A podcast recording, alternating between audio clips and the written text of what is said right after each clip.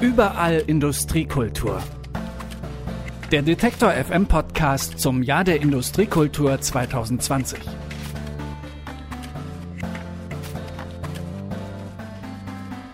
Hallo zusammen, schön, dass ihr dabei seid. Ich bin Stefan Ziegert und sage herzlich willkommen zur zweiten Folge von Überall Industriekultur, dem Podcast, der in Zusammenarbeit mit der Kulturstiftung des Freistaates Sachsen entstanden ist. In der ersten Folge, da ging es ja um den Begriff Industriekultur. Und da haben wir auch über alte Industriebauten gesprochen, die neue Orte der Arbeit werden. Und dass eben oft Akteurinnen und Akteure aus der Kultur- und Kreativwirtschaft diese Orte zunächst erschließen. Und das schauen wir uns in dieser Folge genauer an. Und so viel kann ich schon verraten. Es wird auch um einen Hafen gehen, der gar nichts mit Schiffen zu tun hat. Wir sprechen über eine Menge Kakerlaken an einem heute weltbekannten Kunstort und über Katzen, die alles wieder ein Stück weit in Ordnung bringen. Zunächst geht es aber nach Weißwasser in die Oberlausitz. Und wer Weißwasser nicht kennt, hier ein paar kurze Fakten. Weißwasser ist die drittgrößte Stadt im Landkreis Görlitz und liegt zwischen dem Lausitzer Seenland und der deutsch-polnischen Grenze. Mit den Lausitzer Füchsen gibt es eine bekannte und erfolgreiche Eishockeymannschaft in Weißwasser. Was die Einwohnerzahl angeht, hat die Stadt eine besondere Dynamik erlebt. Sie hat sich vor rund 150 Jahren vom Heidedorf zu einem Industriestädtchen entwickelt. Glasmacherhütten, Ziegeleien und Kohlewerke wurden errichtet.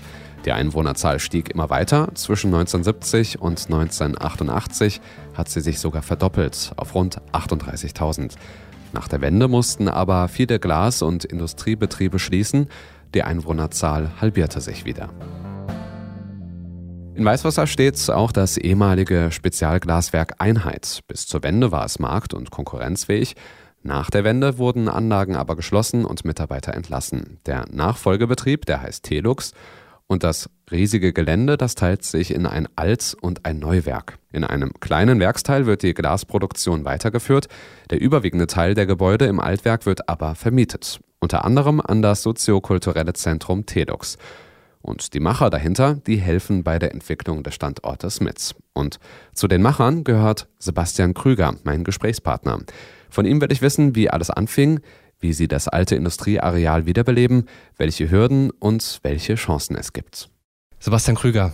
Hallo. Schön, dass es mit dem Interview klappt. Hier in Weißwasser. Wir sitzen jetzt in der Hafenstube, also in dem Kulturcafé Hafenstube. Ja. Ich glaube, du hast in der Vergangenheit schon oft damit Missverständnissen aufräumen müssen, denn man sieht hier keine Schiffe, man sieht keinen Kapitän, Nein. man sieht keine Boote. Was hat es mit der Hafenstube auf sich? Ja, um ganz ehrlich zu sein, du hast das schon richtig gefragt habe ich auch ein bisschen mit dieser Namensgebung und Namensfindung kokettieren wollen. Denn schlussendlich ist der Begriff Hafen nicht nur der Allseitsbegriff, äh, den wir kennen, sondern kommt auch ganz klassisch in der Glasverarbeitung vor. Es ist ein, ja, mehr oder minder fassartiges rundes Gefäß, ein Verbrauchsgefäß, was stetig erneuert werden muss, in dem die Glasmasse im Ofen geschmolzen wird. Und der Ort, an dem diese Gefäße hergestellt worden sind, ist die sogenannte Hafenwerkstatt oder bei den Mitarbeitern genannt Hafenstube. Wenn man sich hier jetzt mal umschaut, ähm, da habt ihr auch an vielen verschiedenen Stellen versucht, diese Geschichte irgendwie, was es damit auf sich hat, auch weiterzutragen. Ja. Wie habt ihr das umgesetzt?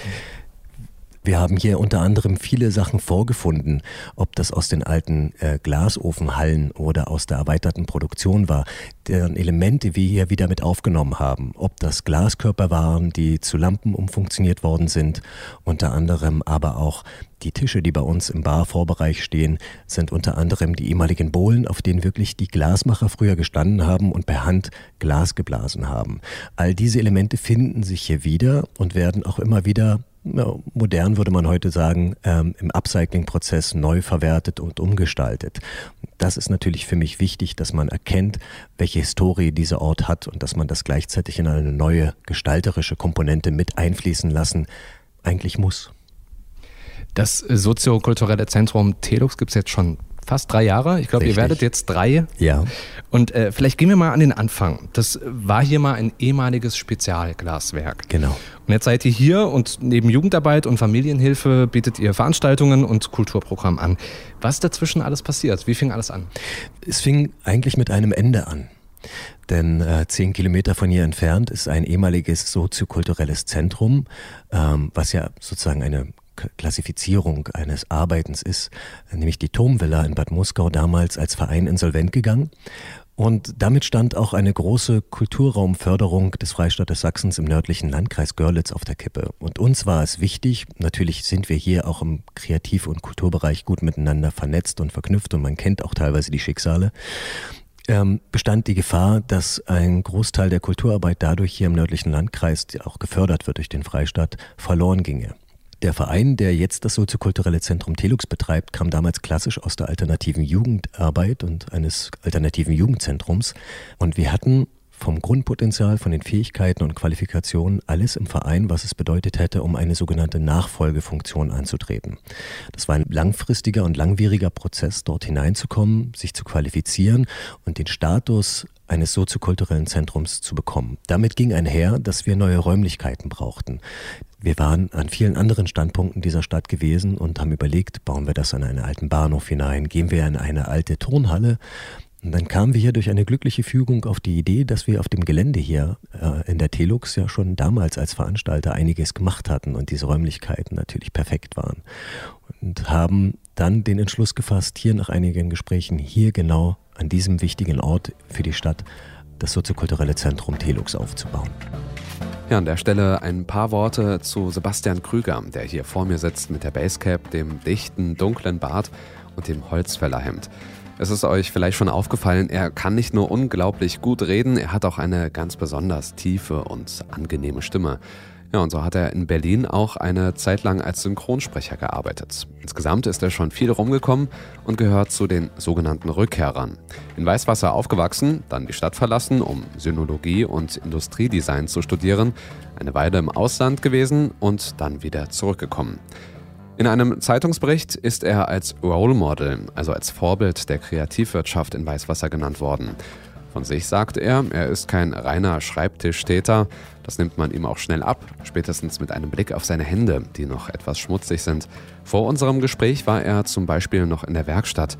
Vieles in den Räumen im Telux hat er nämlich selbst entworfen, gebaut und zusammengeschweißt.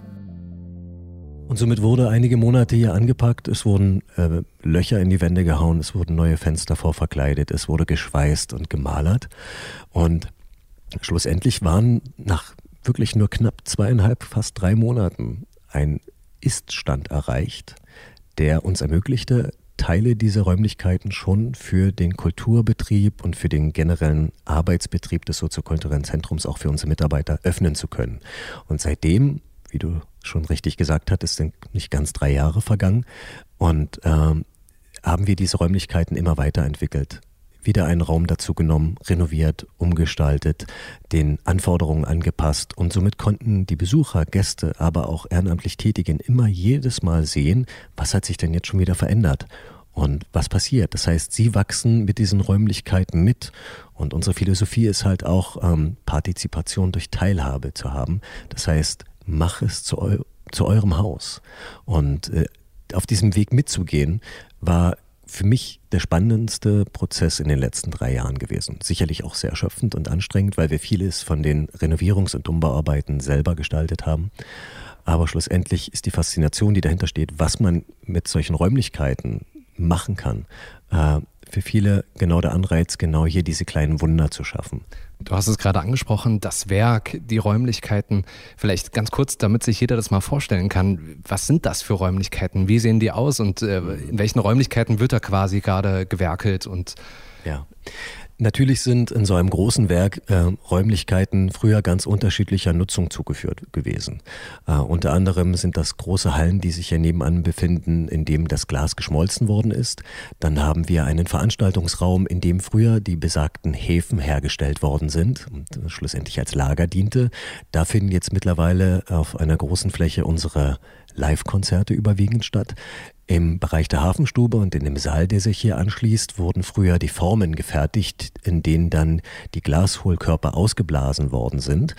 Äh, nebenan, wo wir jetzt das Hafenstübchen, die kleine Schwester der Hafenstube, als Seminar-, Tagungs- und Workshopraum umgestalten und ausbauen, wurden damals die Formen gesandstrahlt. Das war ein Raum von knapp vier Meter Höhe, sind jeweils die Räume ungefähr 10 bis 15 Meter breit und eben eine entsprechende Länge.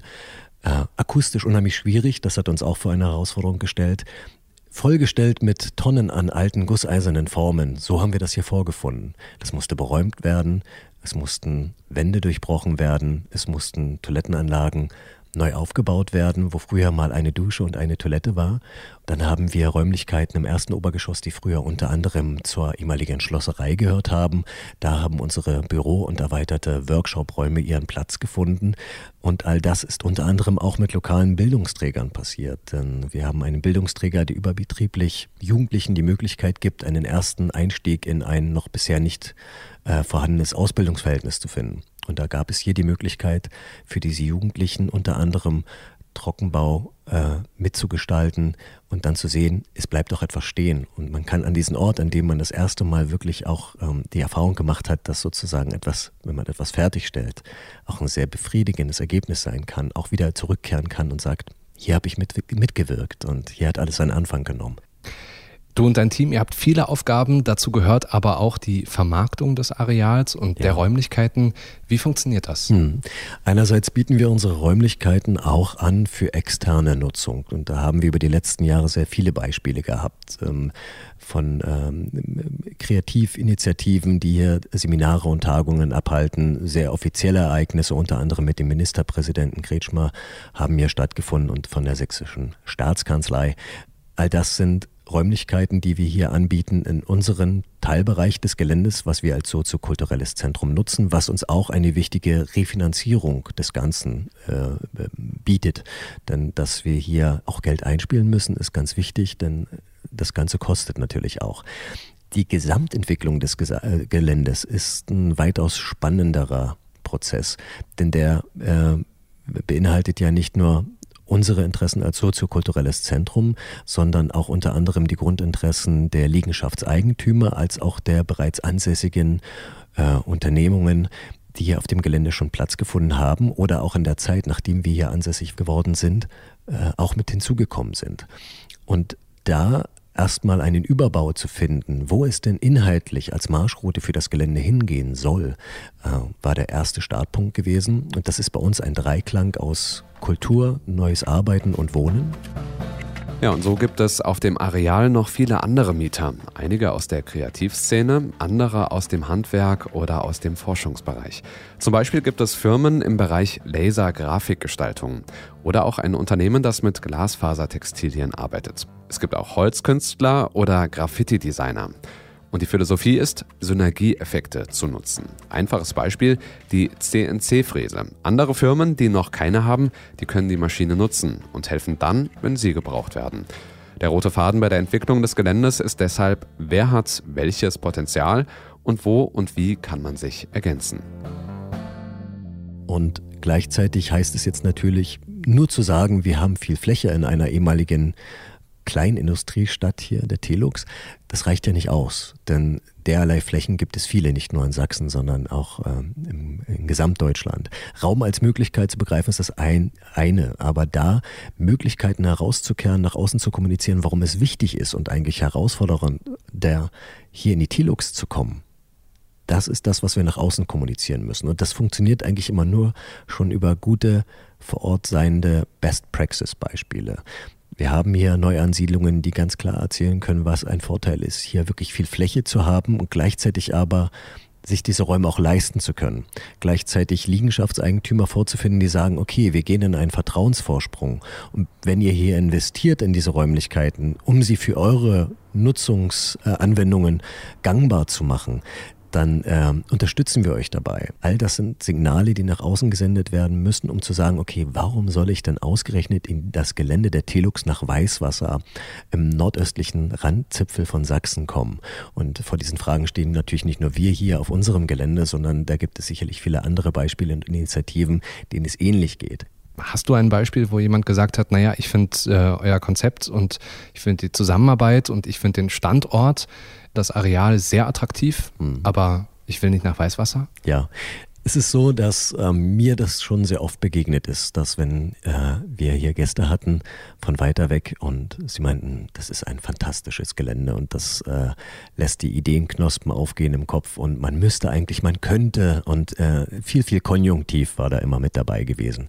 Natürlich ist es schwer, wenn man keinen vielleicht persönlichen Bezug auch zu der Stadt hat. Wie würde es mir gehen, wenn ich nach Weißwasser komme und zum ersten Mal hier bin?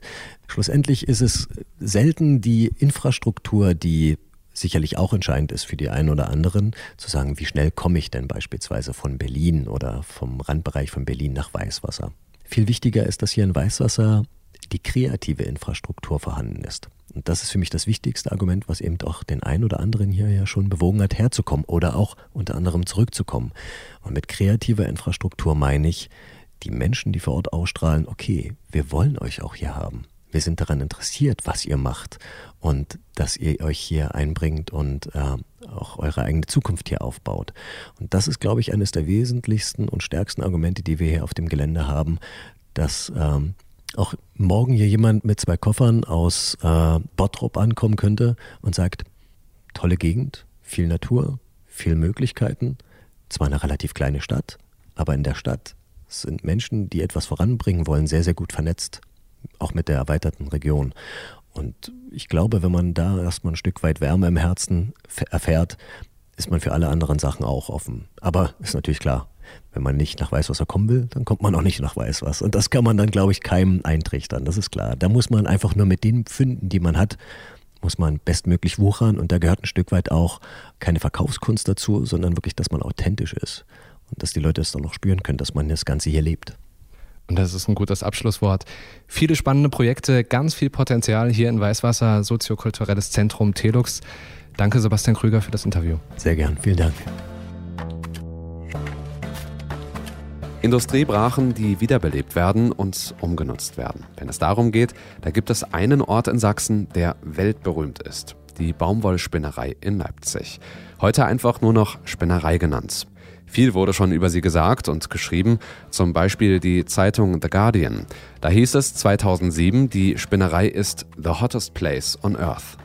Ja, und die Spinnerei, die ist seit einigen Jahren bekannt als Kunstzentrum. Rund 100 Künstlerateliers sind auf dem Gelände. Es gibt zahlreiche Galerien und Werkstätten.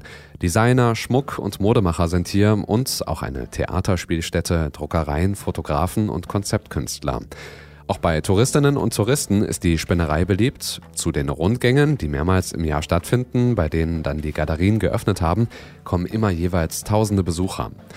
Von Weißwasser geht es also nach Leipzig. Meine Gesprächspartnerin dort ist Malerin und Grafikerin Katrin Brause. Sie hat eine Zeit lang den Künstlernamen Katrin Heichel angenommen. Und sie ist eine spannende Gesprächspartnerin, denn sie hat sozusagen die zwei Gesichter der Spinnerei kennengelernt. Die Baumwollspinnerei als Produktionsstätte wo Katrin Brauser als junges Mädchen vor der Wende eine Ausbildung zur Textilfacharbeiterin gemacht hat, und den Kunstort Spinnerei, wo sie unter anderem als Künstlerin ihre Werke in einer Galerie ausstellt.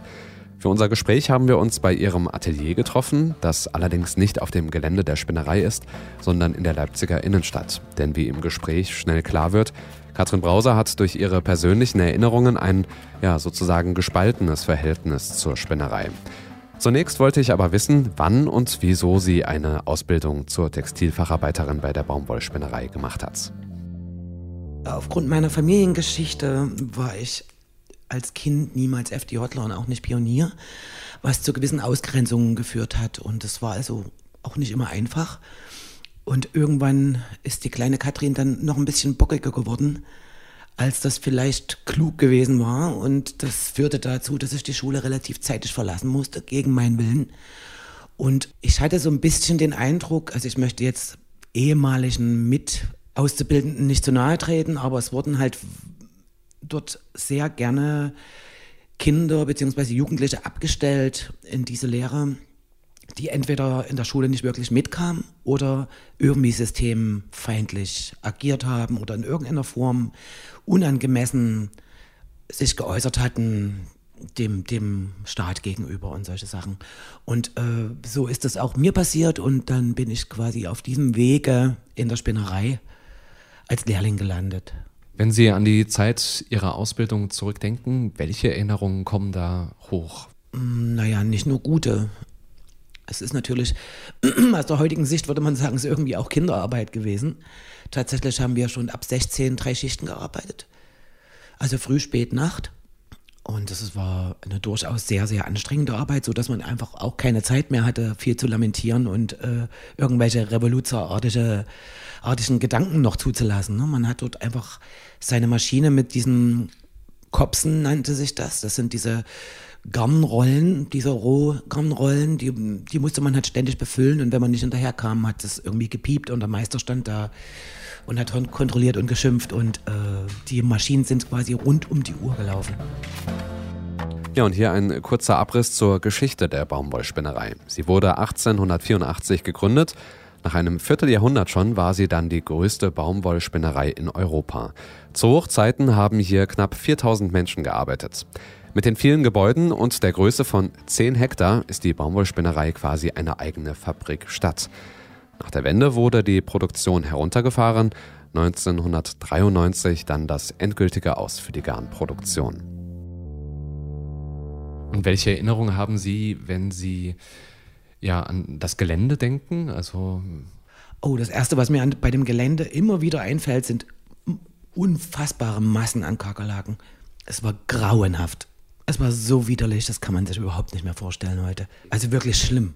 Woher kam das mit den Kakerlaken? Äh, die, das ist einfach der, äh, der, Tatsache geschuldet, dass man für die Baumwollverarbeitung äh, ständig eine gleichbleibende warme Temperatur braucht. Ich glaube, um die 23, 24 Grad mussten in allen Produktionshallen musste diese Temperatur herrschen.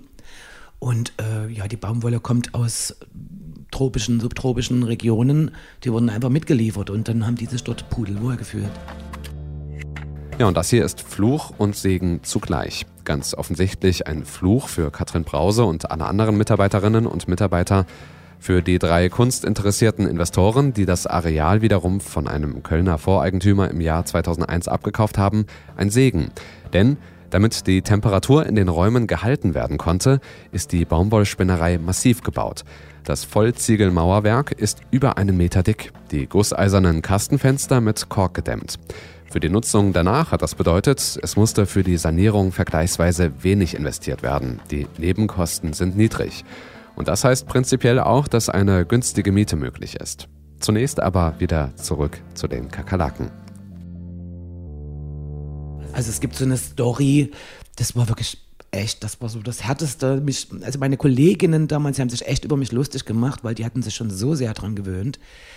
Und ich bin, wenn ich kam früh oder wann auch immer ich eben kam zur jeweiligen Schicht, habe ich als erstes, bevor ich das Licht angemacht habe in dem Umkleideraum, habe ich die Augen zugelassen und habe deshalb gewartet, eine halbe Minute lang. Und dann habe ich die Augen erst aufgemacht, dann waren die nämlich alle weg.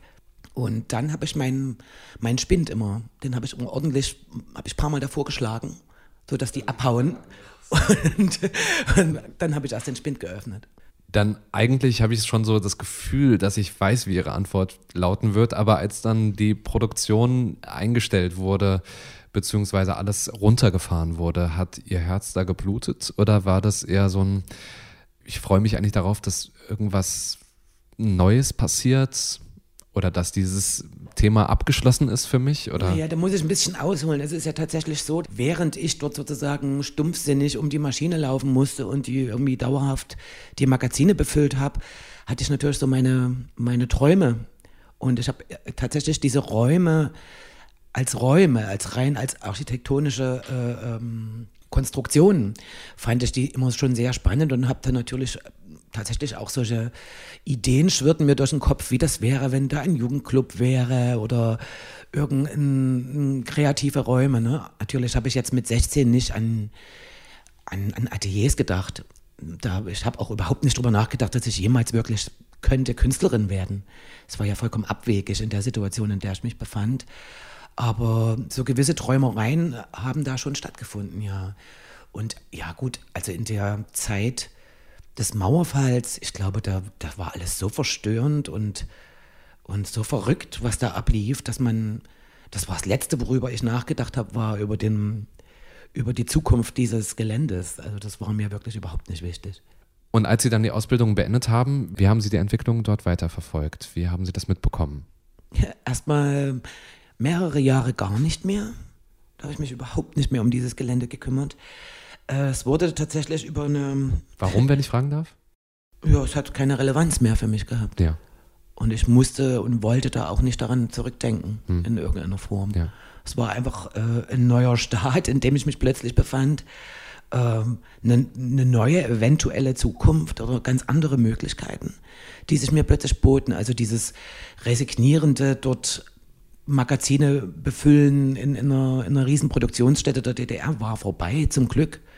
Und ich hatte eine Idee von einer eventuellen Zukunft, die ich jetzt doch haben könnte, ohne dass ich irgendwie politisch auf der Abschlussliste gestanden hätte. Hm. Und dann wieder, zum ersten Mal wieder auf die Spinnerei. Ich weiß nicht hundertprozentig genau, ob das dann wirklich das erste Mal war, aber das war zumindest das erste Mal, was sehr prägend in meiner Erinnerung ist. Ähm, ich wollte eine kleine Katze haben. Und äh, da war ein Bekannter von mir, der erzählte mir, dass er einen Aushang gesehen hatte. Und das stand in Bezug zur Spinnerei. Da hatte jemand äh, fünf kleine Kätzchen irgendwie gerettet, die nicht gut aussahen, mit samster Mutter, die am halb verhungern waren. Und hatte die dort aufgenommen. Und dieser Mensch, das war der Sandro Porgu, der junge Mann damals äh, hatte sich dieser Katzen erbarmt und ich bin dorthin gefahren, um mir eine von diesen Miezen auszusuchen. Und das habe ich dann auch gemacht. Und bei der Gelegenheit äh, wurde mir dann erklärt, dass inzwischen ja, der Neo auch sein Atelier drin hat und dass das, ja, dass das so ein bisschen gerade besiedelt wird von, von Künstlern. Ja, auch hier ergänze ich mal, nachdem die Garnproduktion 1993 bei der Baumwollspinnerei eingestellt wurde, hat die Treuhand das Areal an einen Investor aus Köln weitergegeben. Bis zum Jahr 2000 lief die Produktion von Reifencord, einem Vorprodukt für Reifen. Parallel wurden aber viele ungenutzte und leerstehende Hallen und Gebäude für wenig Geld an Künstler und Werkstätten vermietet. 2001 wurde dann das Gelände nochmal verkauft an drei kunstinteressierte Investoren. Ihr Plan? Weitere Künstler, Kreative, aber auch Gewerbebetriebe sollen sich hier ansiedeln. Eine gesunde Mischung aus Kunst und anderen Nutzungen. In dieser Zeit wurde auch eine Kunstströmung immer bekannter, die sogenannte Neue Leipziger Schule. Und der prominenteste Vertreter, der in diesem Zusammenhang genannt wird, ist Neo Rauch. Er ist auch einer der Pioniere der Spinnereibesiedlung und hat heute noch sein Atelier auf dem Gelände. Okay, das heißt, dieser erste Kontakt war dann äh, durch den, den Katzenwunsch, sage ich mal, der ja. Katzenwunsch, äh, der erste Kontakt dann zur Spinnerei. Und dann aber ging es quasi klar, das Interesse war dann äh, durch das Studium, das Sie gemacht, also angefangen haben. Kamen da dann die Verbindungen und äh, haben Sie immer mehr Kontakt zu der Spinnerei und zu den Entwicklungen dort ähm, gehabt?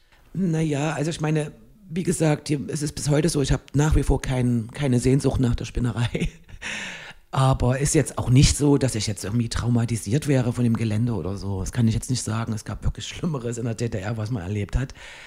Aber ähm, hätte ich, wäre die Kunstszene der, der, von Leipzig jetzt nicht so sehr nach der Spinnerei ausgerichtet, was auch eigentlich alles wunderbar und schön ist, dass dort diese Räumlichkeiten neu belebt werden, dass es jetzt zwar alles sehr kommerzialisiert, aber wie dem auch sei, für mich wäre es kein Muss gewesen. Wenn das Gelände wäre abgerissen worden, hätte ich auch kein Problem damit gehabt. Hat das was damit zu tun, wie welche, sag ich mal, Ihre persönlichen Erfahrungen mit der Spinnerei waren? Oder ist es etwas, was Sie aktuell an den Entwicklungen nicht gut finden oder in den Entwicklungen der letzten Jahre? Hm, das hat eher was mit meinen persönlichen Erinnerungen zu tun. Es gibt tatsächlich Stellen in der Spinnerei, die riechen noch so wie vor 30 Jahren. Aber der, der Spirit, der muss doch ein ganz anderer jetzt sein, oder? Ja, zum Glück. Ja, zum Glück. Wie, wie empfinden Sie den? Also ich meine, äh, ein ganzes Stück äh, rehabilitiert wurde das Gelände ja zum einen ja eben über diese wirklich niedliche Katze, die ich von dort hatte, und zum anderen war ich ja Teil des Gründungsprozesses äh, der Galerie B2. Also vorher war es der Kunstraum B2. Die waren auf alle Fälle, glaube ich, die allerersten, die dort überhaupt irgendwas gemacht haben auf dem Gelände, soweit ich das weiß. Und äh, danach mussten die umziehen und haben sozusagen sich in eine Galerie um, umformiert. Hm. Vielleicht musst du noch mal kurz erklären, B2, was ist das genau? Ja, in der Zwischenzeit ist es eine Produzentengalerie. Äh, zuvor war es, glaube ich, eine Art Kunstverein. Aber ich bin ja inzwischen auch kein Teil mehr der Galerie B2. Das war quasi kurz nach dem Studium für einige Jahre war ich dort Teil dieser Produzentengalerie. Und hat das dann irgendwas verändert für Sie, auch mit der Beziehung zur Spinnerei? Waren Sie dann öfter da oder? Ja, natürlich. Es gab ja da Aufbauprozesse, äh, Plänen und äh, Ausstellungen etc., was man alles so macht in der Galeriearbeit. Und ich meine, inzwischen, wenn ich jetzt über die Spinnerei gehe, äh, das sind wie gesagt nur ganz, ganz geringe und wenige Momente, wo es mich an die Vergangenheit erinnert. Aber jetzt ist das Kunstbetrieb, Kommerz, manchmal auch Spaß. Mhm. Könnten Sie sich vorstellen, ein Atelier auf der Spinnerei zu haben und das ist aufgrund Ihrer persönlichen Erfahrungen, Ihrer persönlichen Lebensgeschichte und der Verbindung zur Spinnerei für Ihren kreativen Arbeitsprozess einfach nicht möglich, dort zu arbeiten? Mm, doch, das wäre möglich, ist mir schlichtweg zu teuer. Ist das mittlerweile so? Ja, das ist mittlerweile so, aber schon länger. Ja. Also ich, ja. Der Grundgedanke so am Anfang war ja eben, dass ähm, das zugänglich ist für Künstler, die sich das, also dass man sich leisten kann. Ne? Nee, das kommt auf den Blickwinkel drauf an. Ne? Also wenn man jetzt aus New York kommt oder von mir aus reicht ja schon Berlin, äh, dann ist das sicherlich äh, durchaus noch günstiger als anderwo in Deutschland. Aber für mich ist das eine ganz einfache Rechnung. Also wenn ich jetzt als einzelne Person ähm, eine Wohnungsmiete zu bezahlen habe, dann bin ich schon bei 500, 600 Euro. Dazu vielleicht nochmal eine Ateliermiete von auch nochmal 600, 700 Euro oder gar mehr, je nach Größe des Ateliers. Dann hat man ja im Leben noch andere Festkosten. Äh, also ich meine, ich bin nicht in der Position, dass ich äh, Festkosten von 1300, 1400 Euro im Monat erwirtschaften kann. Und äh, selbst wenn ich es wäre, würde ich mir das dreimal überlegen, ob ich das tun würde. Es gibt, glaube ich, wichtigere Projekte auf der Welt zu finanzieren, außer dass man sein Geld für Mieten irgendwie plattwalzt. Wenn man sich anschaut, was bei der Spinnerei passiert ist, dann hat das ja ähm, vor allem international auch Strahlkraft gehabt. Also viele Leute haben und die Kunstszene hat hier hingeguckt und hat sich angeschaut, was hier passiert. Was glauben Sie, hat das ähm, für einen Impact, sage ich mal, auf die Stadt gehabt, auf die Stadt Leipzig? Wow. Tja. Naja, also ich glaube, es wird schon, es wurde auf alle Fälle sich viel damit geschmückt. Mit diesem, äh, mit diesen vielen Künstlern und mit der ganzen Entwicklung in der, äh, der Kunstszene in Leipzig. Inwiefern das jetzt wirklich Einfluss auf die Stadtentwicklung hatte, weiß ich nicht, kann ich schlecht beurteilen. Sicherlich äh, hat das dazu beigetragen, dass das gesamte Viertel da hinten in Plagwitz durchgentrifiziert wurde. Das ist mit Sicherheit ein Aspekt. Das ist auch so eine, eine unschöne Beteiligung, die Künstler leider immer wieder haben, weltweit. Das, die sind meistens so die Avantgarde, die ersten, die dort irgendwo einkehren, weil es billig ist und irgendwie runtergekommen und da man, man dann in Ruhe dort arbeiten kann und äh, 10, 20 Jahre später ist es, dann sind das dann Lofts und Leute, aus ganz anderen Schichten, die dort sozusagen ihre Prestigeobjekte aufbauen oder aufbauen haben lassen. Eine Frage habe ich noch zu äh, dieser Entwicklung und äh, Sie waren ja dann auch Meisterschülerin von Neo Rauch ähm, und haben viel Kontakt mit anderen Künstlern gehabt und haben es immer noch. Haben Sie da mitbekommen, dass das äh, in der Spinnerei zu sein und dort sein Atelier zu haben, dort zu schaffen, war das so das Nonplusultra eine gewisse Zeit lang und vielleicht immer noch? Ich glaube, das Ziel war in allererster Linie bei den allermeisten eine Galerie dort auf dem Gelände für sich erobern zu können. Ja. Oder von einer Galerie erobert zu werden, wie auch immer man das äh, betrachten will. Ja. Ich weiß es nicht. Also für mich hat das nie eine Rolle gespielt und soweit ich weiß, von, für meine Kommilitonen auch weniger. Es ging geht eigentlich nach dem Studium immer darum, dass man möglichst schnell einen möglichst großen Raum, einen möglichst gut geschnittenen großen Raum äh, zum Arbeiten für sich findet, der irgendwie auch bezahlbar ist. Das, dass es jetzt unbedingt die Spinnerei sein muss, ich weiß es nicht. Also zu meiner Zeit war das den meisten nicht wirklich wichtig. Hm. Aber auszustellen und ihre Werke werden auch auf der Spinnerei ausgestellt. Ja, ja das war schon wichtig. Na klar, man muss ja, wenn man überleben will in, in dem, auf diesem, in diesem Kunstmarkt, dann braucht man natürlich eine repräsentative Galerie, um ähm, entsprechend auch Sachen verkaufen zu können. Das ist schon wichtig. Und das ist natürlich der Platz Nummer eins, Spinnerei in Leipzig, ja. Katrin Brause, vielen Dank für das Gespräch und vielen Dank für die Zeit. Ja, danke. Die Spinnerei in Leipzig, damals eine Produktionsstätte für tausende Menschen, die im Schichtsystem an den Maschinen standen, heute ein weltbekannter Ort der Kunstszene und für viele ein gelungenes Beispiel, wie alte Industriebrachen umgenutzt werden.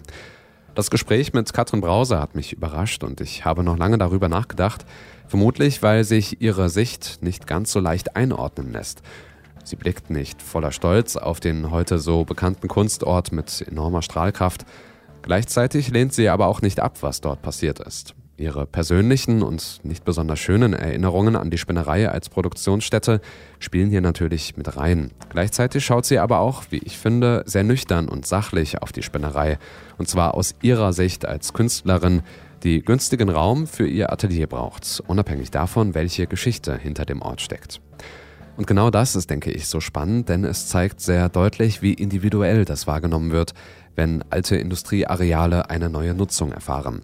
Und genau das ist eben auch Teil von Industriekultur, nämlich die Geschichte der Menschen, die in den historischen Industriedenkmälern gearbeitet haben und sich mit dieser Veränderung auseinandergesetzt haben.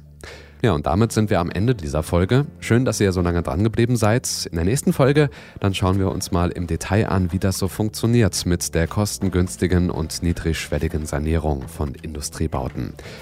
Wenn ihr Anmerkungen habt, Feedback, Lob oder Kritik, dann schreibt gerne an kontakt.detektor.fm. Und wenn ihr das hier gut findet, dann abonniert uns doch einfach bei dem Podcast-Anbieter, den ihr so verwendet. Danke, tschüss und bis in zwei Wochen. Überall Industriekultur. Der Detektor FM Podcast zum Jahr der Industriekultur 2020.